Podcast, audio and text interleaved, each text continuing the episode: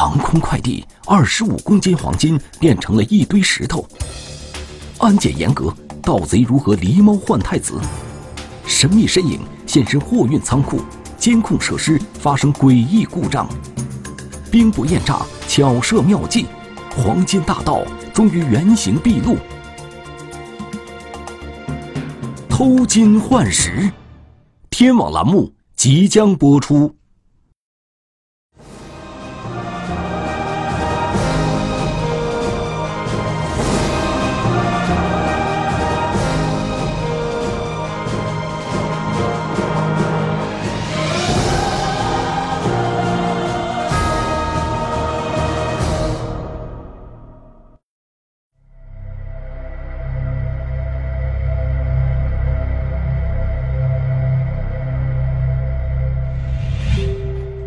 二零一七年五月十六日下午四点左右，拉萨市公安局的民警们正着手拆开一个包裹严实的木箱。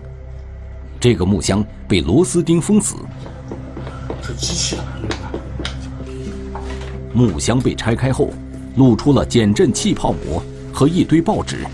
民警在这下面找到了一个被黄色胶带封装的长方形物体。一百五个。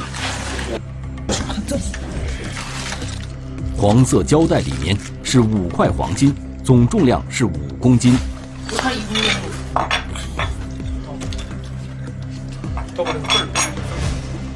紧接着，民警们又转向另外一个一模一样的木箱，这个木箱的包装已经被拆掉了，但是在这个木箱的一团报纸里，民警们只找到了一堆石块。五月十六日下午一点左右，两名脚步急促、神色焦急的男子，搬着两个木箱，来到中国民用航空西藏自治区管理局公安局报案。他们声称，木箱里原本应是二十五公斤黄金，但是拆开后竟然全都是石头，感觉都傻了那种感觉。经民警了解，这两名男子在拉萨做黄金生意，其中一名男子陈某芳主要经营黄金饰品。另外一名男子陈某平主要从事黄金加工，在黄金一条街上，他们都有各自的金店。由于都是老乡，两人经常合伙从深圳订购黄金金条，通过航空快递寄到拉萨贡嘎机场，之后他们再到机场取货。这次，陈某芳和陈某平又一起从深圳订购了三十公斤黄金，分别装成五公斤一箱和二十五公斤一箱。其中五公斤一箱的黄金属于陈某平，而二十五公斤的一箱中有八公斤黄金是陈某平订购的，另外十七公斤黄金是陈某芳订购的。五月十六日十点三十分左右，陈某芳、陈某平还有陈某平的侄子陈杰一起到贡嘎机场取货。常年来，他们频繁通过航空快递寄收黄金，从来没有发生过意外，所以。这次像以往一样，他们并没有在机场货运处开箱验货，而是直接把两个箱子带回了家。然后这时候有那么多货流量，在这那边打开，人家看到也不好，所以呢，我们没没事的话都拿回来再打开。回到陈某芳家后，他们才拆箱分货。万万没想到的是，他们意外地发现，其中一个木箱里。本该装着的二十五公斤黄金不翼而飞了，取而代之的竟是一堆石头。此时，另外一个木箱还未开封，于是三人马上带着两个木箱返回机场报案。可以说是涉案财务上是特别巨大。呃，当时二十五公斤黄金价值，他是投了保的，是六百九十多万。鉴于涉案金额巨大，西藏自治区公安厅刑侦总队、拉萨市公安局和中国民用航空西藏自治区管理局公安局协力侦办此案。经检查，五公斤的木箱封装完好，里面的黄金一克也不少，而那个原本应装有二十五公斤黄金的木箱里面却装着一堆石块，用来封箱的黑色塑钢带好像被人动过手脚。哦，这个就重新烫一下。对对。重新烫一下就按上去了。本该是用机器压制的接口，有明显被火烧过之后又重新粘在一起的痕迹。这个是最大的一个疑点，肯定是被拆封过，就是二次包装。而两个木箱中用来包黄金的报纸都是发货地深圳的报纸。这是深圳市报的吧？啊，这个深圳市报，这个是金报，都是深圳，都是深圳的。民警推测，有人把箱子拆开，把里面的黄金调包成石头后，又重新把箱子封好。不过，封装黄金的箱子不仅有黑色塑钢带在外捆绑，箱盖还用十颗螺丝钉固定在箱体上。要想调包里面的黄金，绝非易事。螺丝上的很紧，就我们。我们判断可能是由这个电动工具去上的这个螺丝。如果说短时间内想把这个木箱拆开、重新调包，然后再重新封装好，是不可能完成的。因此，首先引起专案组怀疑的正是陈某芳、陈某平和陈杰三人。警方怀疑他们监守自盗，自己将黄金调包之后再假意报案，目的是为了骗取保险金。他们多次去找过保险公司，要求保险公司理赔。二十五公斤保价还是也是正常价，也是保了差不多七百万。支持专案组这种推测的还有一个重要原因：一箱石头和一箱二十五公斤的黄金重量悬殊很大，而陈某芳等人多年从事黄金生意，他们怎么会在取货时没有发现重量上的差别呢？呃，正常有十几年了吧，一直走空运嘛。都都以前都没什么事情，然后都是提了后直接拿回来打开。根据三人五月十六日报案当天的活动轨迹，警方开始排查他们是否有调包黄金的时间和条件。专案组通过视频监控追踪了陈某芳三人从贡嘎机场取货后回程途中的行车轨迹。他们十点三十分从机场取货后开车返回，十一点零七分左右。到达高速收费站，直到十一点四十二分左右返回陈某芳所居住的小区。期间，三个人在路上并没有作案时间，时间的卡点全部卡死，中间也没有离开这个行驶路线去过什么其他地方，所以包括加上时间上是基本是吻合的。接着，通过调取陈某芳所住小区的监控。民警可以看到，十一点四十二分左右，陈某芳的白色越野车一直开到他家楼下。陈某芳三人从后备箱搬出了两个箱子，二十五公斤的木箱被陈某芳和陈某平拿回了陈某芳家，而另一个五公斤的木箱则被陈某平侄子陈杰骑电动车带走了。十一点五十五分左右，陈杰骑电动车返回陈某芳家楼下，并带着木箱上了楼。十二点零一分左右，陈某芳三人搬着两个木箱下楼来，驾车赶到中国民用航空西藏自治区管理局公安局报案。在路上就开始赶赶紧打电话报案，都来不及了，开的飞快，那个开的车。通过监控视频，三个人在路上的行程都可以串联起来。期间，他们并没机会转移或者藏匿黄金。发现是石头之后，一直到报案，然后一直到返回家里面，这中间的过程一直是跟我们是在一起的，就没有单独，他们没有单独行动。如果是他们三人监守自盗，那么他们唯一能藏匿黄金的地方，似乎就只有陈某芳家里了。但是在民警对陈某芳家进行查看后，并没有发现黄金和可疑的线索。那么，他们会不会是用事先准备好的一个装上石头的箱子与装有黄金的箱子进行了替换呢？虽然装黄金的箱子是特制的，具有独特性，但是陈某芳等人作为购买黄金的常客，他们手中完全可能留有之前装运黄金的木箱。从深圳寄过来的空运过来的黄金的装的这个箱子，是深圳那边特制的箱子。只有装黄，只有黄金才是用这种木箱子装的，其他的货物是没有这种包装的。为此，专案组在陈某芳家的小区做了一次现场侦查实验，在相同的位置及相似的光线条件下，由民警抱着陈某芳等人报案时带来的木箱，还原监控中三个人从车上取下木箱的动作。其木箱正前方中间有一条深色布条，这个不是受当时天气以及光照。因素造成的是本来这个呃木箱当中中间是一个是有一条深色布条的。通过比对，陈某芳三人报案时搬来的木箱与监控中他们从车上搬下的木箱特征相吻合，可以确定是同一个木箱，从而彻底排除了木箱在屋内被调包的可能性。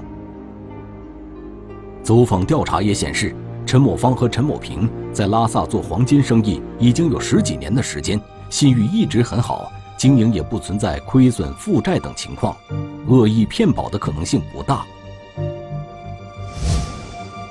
调查至此，专案组暂时排除了陈某芳三人监守自盗的嫌疑。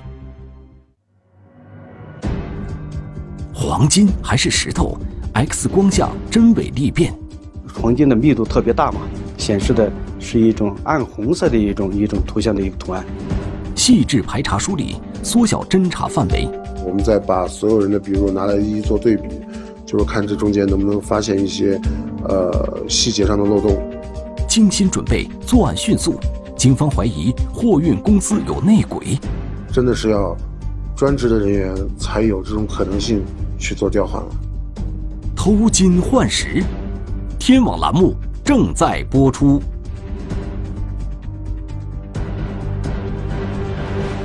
前期调查证明，受害人陈某芳三人从拉萨贡嘎机场取到箱子时，箱子里就已经是一堆石头了。专案组决定调查这两箱黄金的整个运输流程。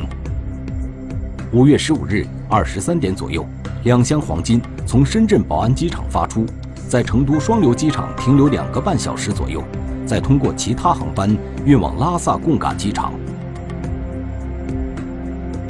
在深圳警方的协助下，专案组得到了这箱黄金在深圳宝安机场流转的监控视频，其中包括货运部打包的过程，以及箱子在机场出港时通过安检的过程。包括这个 X 光机的图像，都采集了，都是黄金，没有石头。这说明。这箱黄金从深圳宝安机场安全上了飞机。紧接着，专案组民警赶到了运输环节的下一站——成都双流机场进行调查。成都双流机场货运部的监控显示，五月十六日凌晨一点五十二分到一点五十八分左右，共有八箱黄金通过了 X 光机安检。每一件货物的。图像显示都是黄金。当时我还请专门请教了咱们这个安检站的一个高级教员，做了呃确认。因为它这个黄金的密度特别大嘛，显示的是一种呃就是暗红色的一种一种图像的一个图案，就比普通的其他，比如说就是密度大一点的石头，这个颜色都是不一样的，完全不一样的。如此一来，可以确定此时黄金还在木箱里面。随后。这几箱黄金被暂时存放在成都双流机场的货运仓库里，两个多小时后才会被运送到飞往拉萨的飞机。货运仓库里的安防措施很完善，整个仓库都在视频监控的覆盖之下。监控视频一直在全程监控，是没有任何人去也接触它，也没有任何人去动它，就不存在在这个区域有调包和被盗的可能。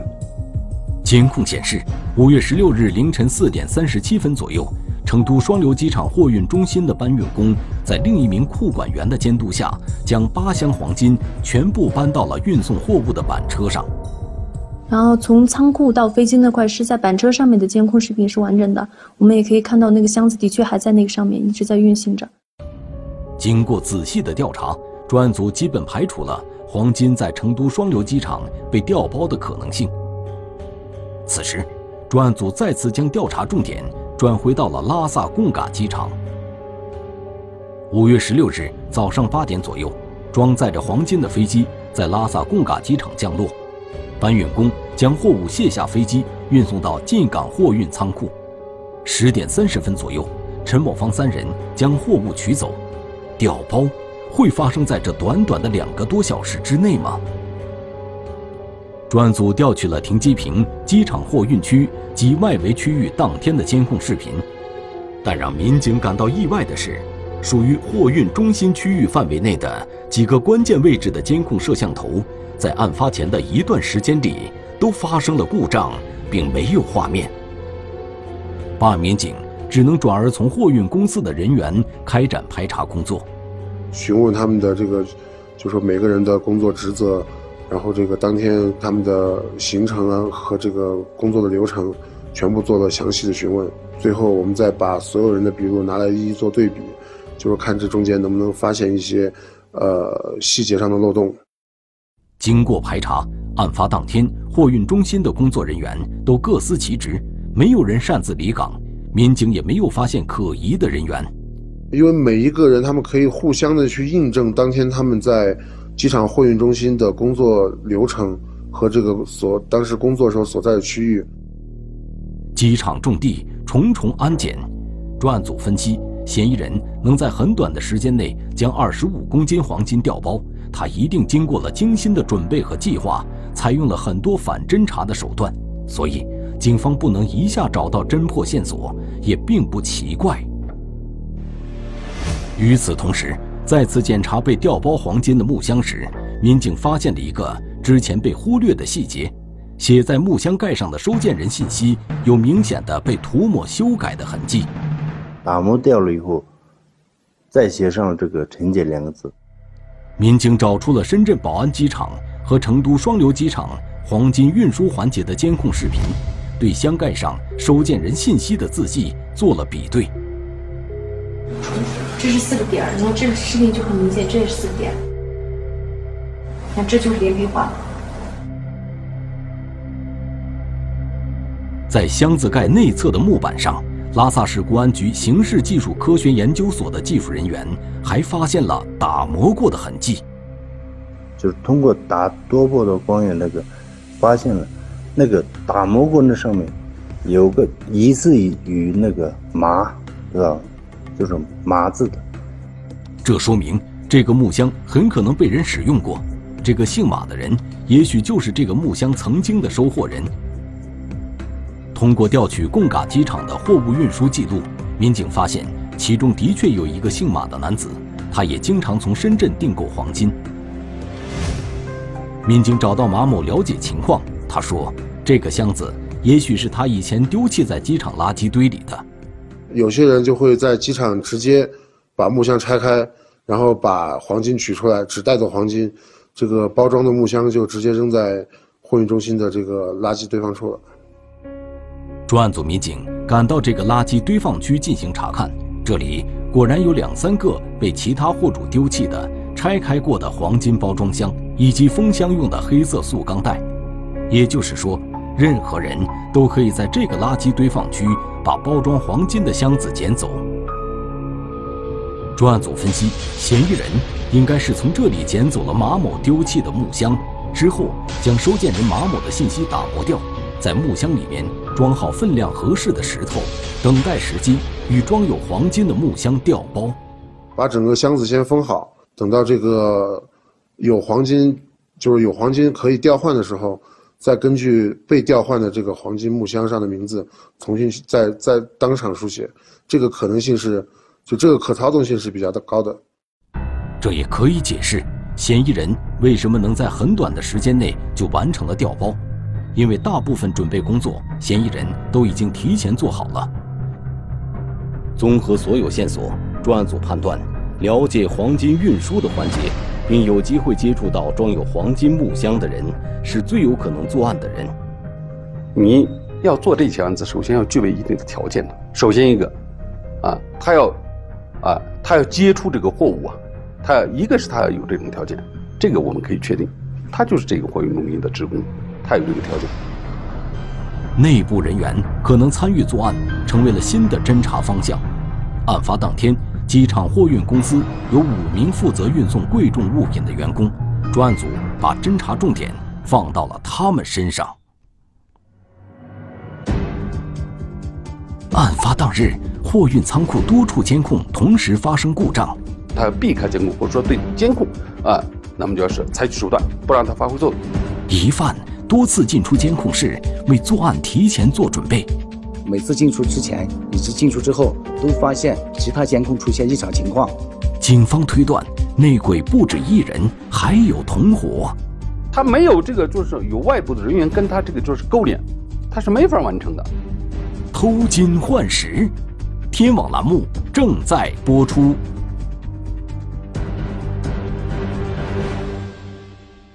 在专案组重点排查的五名嫌疑对象中，机场货运公司板车驾驶员的嫌疑很快被排除了。板车把货物拉到货货运中心仓库内，因为离得很近，所以这个时间特别短，基本上也是不可能做什么手脚的。剩下的四个嫌疑对象是货运仓库的工作人员，他们谁最有机会作案呢？民警很快发现，其中有一个人的行迹有些与众不同。在我们每次去的时候，他都能在我们身边出现。只要我们出现在货运中心，不管是在哪一个位置，这个或近或远不一定，但是一直在身边晃。这个人就是货运公司的仓库保管员李某国。本应该在仓库区域工作的他，为什么总是会恰巧出现在调查民警的附近呢？案发当天正好是李某国当班，而在能够接触到黄金的人当中，仓库保管员是可以接触黄金时间最长的人。由搬运工从飞机上把这个贵重物品搬运到仓库内，然后由仓库保管员来做登记，然后把这个货发给取货人。他的工作职责就是看管仓库的货物，他的这个工作职位职责就已经是很可疑的了。于是，专案组开始重点对李某国的社会关系、财务状况及近期的活动轨迹展开调查，而图侦组民警也一直尝试破解一个令专案组感到蹊跷的谜题，那就是在五月十六日案发当天，货运区很多关键位置的监控都同时发生了故障。这种现象极不寻常，耐人寻味。他要避开监控，或者说对监控啊，那么就要是采取手段，不让它发挥作用。要围绕这些要进行调查。非货运公司内部的职员是不可能接触到监控设备的，而如果能查到这个动手脚的人是谁，也许就离真相不远了。于是，图侦组民警扩大了调查的时间范围，调取案发前以及后几天的监控视频，从中寻找蛛丝马迹。排查发现，五月十一日、五月十二日和五月十四日，机场货运区及其外围的多处监控探头都发生过信号异常中断的现象，还有的监控画面诡异地朝向地面。人为关掉这个监控主机旁边电源。可以让视频探头出现缺失画面，再开启可以发现这个探头可以发生位置的变化，朝向朝向发生变化。这么多处的监控探头同时多次发生故障，这当然不是巧合。专案组怀疑，一定是有人对监控设备动了手脚。这个人是谁？是否与黄金调包案有关呢？在五月十一日晚上。八点零四分左右的监控视频中，民警发现监控室外的货运大厅有个神秘的黑影一闪而过。有一个身影从这儿进入大厅，大厅以后，外围的那个大外围那个停车场的监控，呃，那个覆盖范围啊，它那个有个监控的覆盖范围有个扭转了，就是那个怎么说呢？它探头的方向就是变化了。当晚八点零九分，当这个黑影。再次出现并离开货运大厅后，所有的监控又恢复了正常。所以说说我们那时候怀疑就是，这个人有可能说是，当前当时是过来踩点的，看看线路，然后哪个线路是接着哪个监控。民警马上围绕这个黑影的行踪展开视频追踪，在货运大厅另一个位置的监控中，民警终于看清了这个人的脸，他就是仓库保管员李某国。通过对货运大厅监控的细致排查，民警还发现，五月十二日十四点五十六分左右，李某国走进了监控室。一分钟之后，该监控画面的信号就中断了。每次进出之前以及进出之后，都发现，嗯嗯，其他监控出现异常情况，啊，消失或者是出现信号等情况。李某国身上的嫌疑越来越大。另一边，走访调查组的民警回馈。李某国平时花钱大手大脚，喜欢赌博，并且欠下了一大笔赌债，工作收入很难满足他平日的花销。更为奇怪的是，案发后，李某国却向机场货运公司提出了辞职。他那个辞职理由啊，当时说是，呃，自自从这个案子发生了以后，公安这边说是，呃，嗯，时不时的叫这些货管员工作人员，说他那边工作压力大了，说是不想干了，准备辞职了。所有的这些线索编织在一起，就像一束追光，打在了仓库保管员李某国身上。专案组认为李某国有重大作案嫌疑，不过。仅凭他一个人很难把二十五公斤的黄金进行调包，他也是有这个很便利的作案条件，但是他一个人的话，如果只是他一个人，那么这个调换黄金的这个过程其实也是很难完成的。警方推测，他至少应该还有一个同伙，里应外合才能得手。一个人他能不能把所有的这个细节能够完成？没有这个就是有外部的人员跟他这个就是勾连。他整个的犯罪，呃，实施这种犯犯罪啊，他整个他是完成不了的，啊，他是没法完成的，所以他必须要有这个有人跟他勾连，完后就要是有人跟他同谋。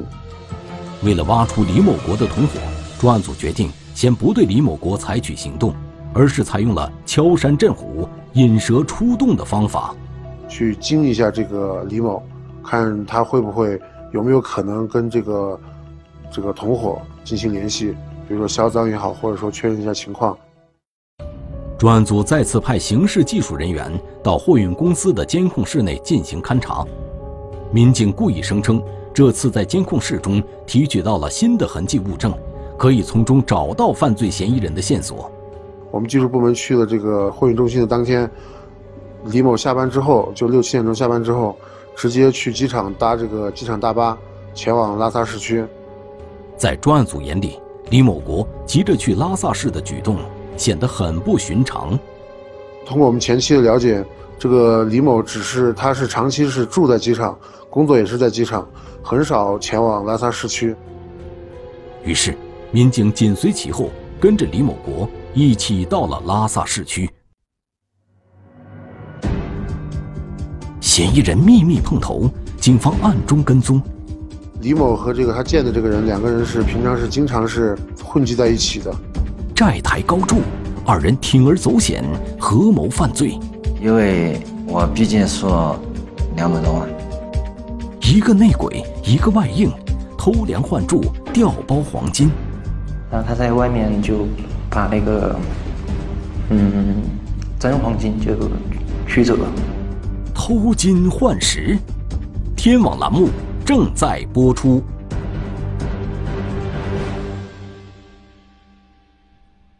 民警跟踪李某国到了拉萨市后，发现他是去跟一个男人碰面，两个人只是短暂的交谈了几句之后，很快就分开了。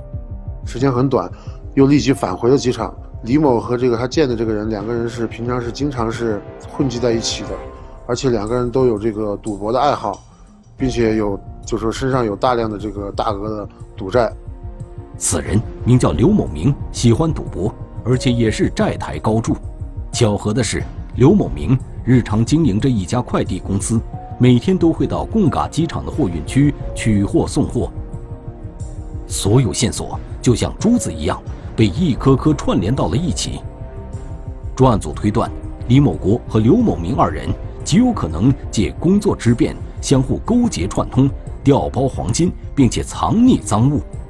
事不宜迟，为了防止他们串供销赃，专案组依法将两人传唤到拉萨市公安局进行讯问。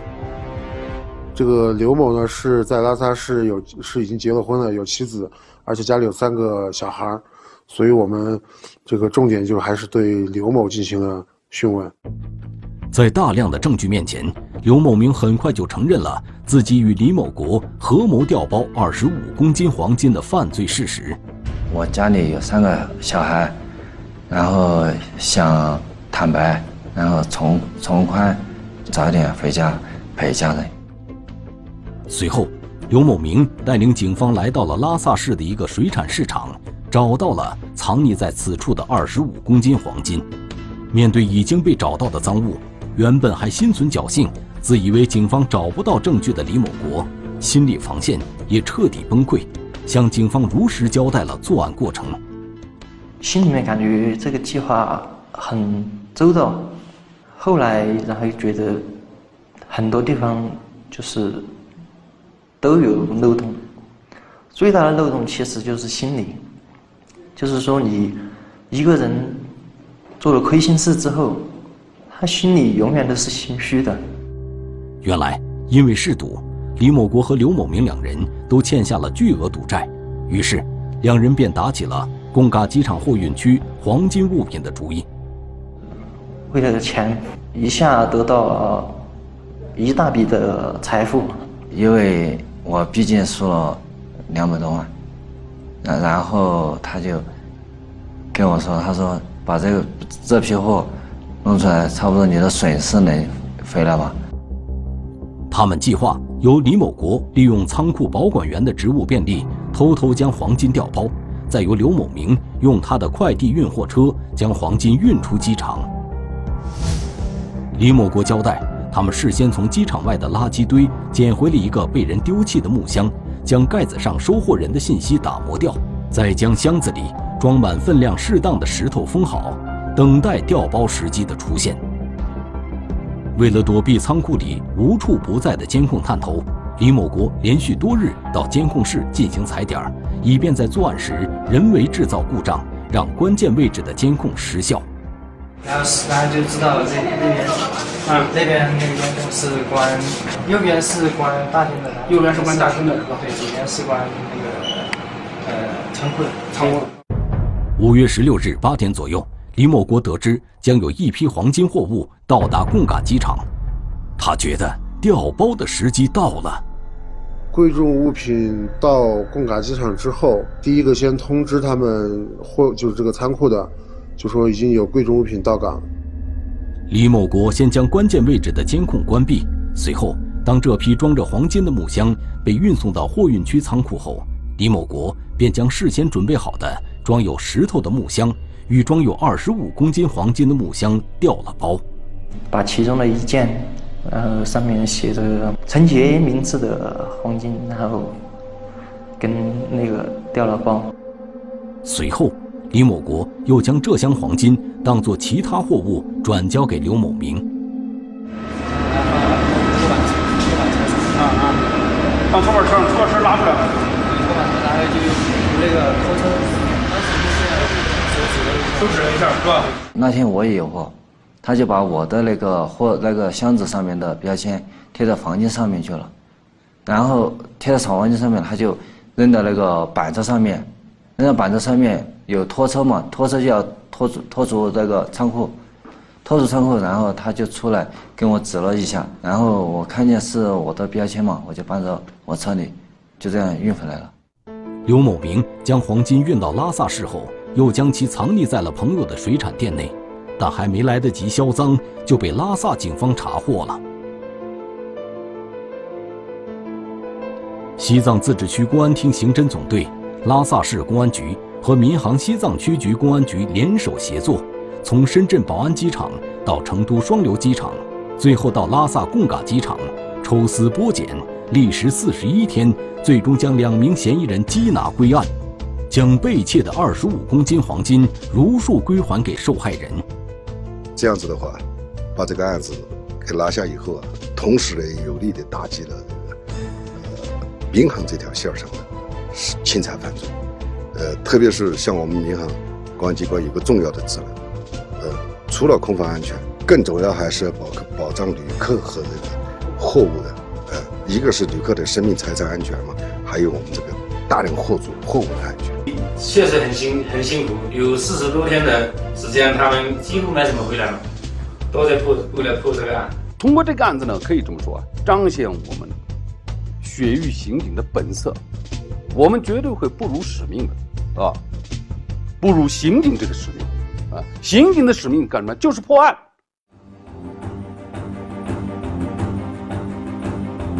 二零一八年二月五日，西藏自治区拉萨市中级人民法院。依法作出判决，被告人李某国和刘某明犯盗窃罪，被判处有期徒刑十四年。中华人民共和国公安部 A 级通缉令：亚多，男，一九八零年十二月二十二日出生，户籍地四川省阿坝县若河河牧场牧业组贾洛桑，身高一点七五米左右，体重八十五公斤左右，圆脸，肤色较黑，左侧嘴角下方有一约三厘米长疤痕，身份证号码五一三二三一一九八零一二二二零三一三。对发现线索的举报人，协助缉捕有功的单位或个人，公安机关将给予十万元奖励。